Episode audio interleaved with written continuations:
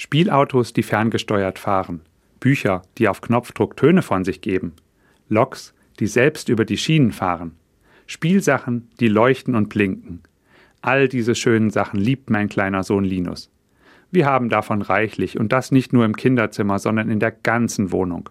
Und natürlich spielt Linus auch eifrig damit. Alle diese Spielsachen brauchen, damit sie funktionieren, Energie. Diese bekommen sie aus Batterien.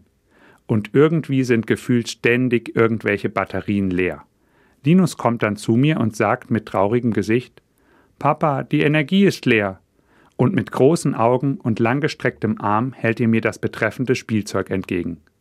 Ich wechsle dann schnell die Batterien aus und ganz geschwind strahlen die Augen von Linus wieder, da die Energie für das Spielzeug wieder voll da ist. Bei einem Wechsel der Batterien der Lieblingsspielzeuglok meines Sohnes kommt mir der Gedanke, was ist eigentlich, wenn bei mir die Energie leer ist, wenn ich keine Kraft und keinen Antrieb mehr habe? Bei mir kann man keine Batterie wechseln. Als Theologe kommt mir natürlich gleich die Bibel in den Sinn. Im Buch Habakuk, einem kleinen Prophetenbuch im Alten Testament, heißt es: Gott der Herr ist meine Kraft. Er macht meine Füße schnell wie die Füße der Hirsche und lässt mich schreiten auf den Höhen. Das bedeutet für mich als Christ, dass Gott meine Kraft und Energie ist. Durch sein Wort in der Bibel ist er mir nahe und stärkt mich.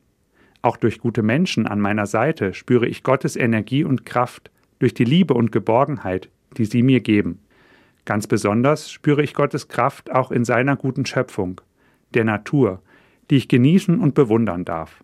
So bekomme ich neue Energie für den Alltag und werde fähig, auch schwierige und steile Wege meines Lebens zu bewältigen.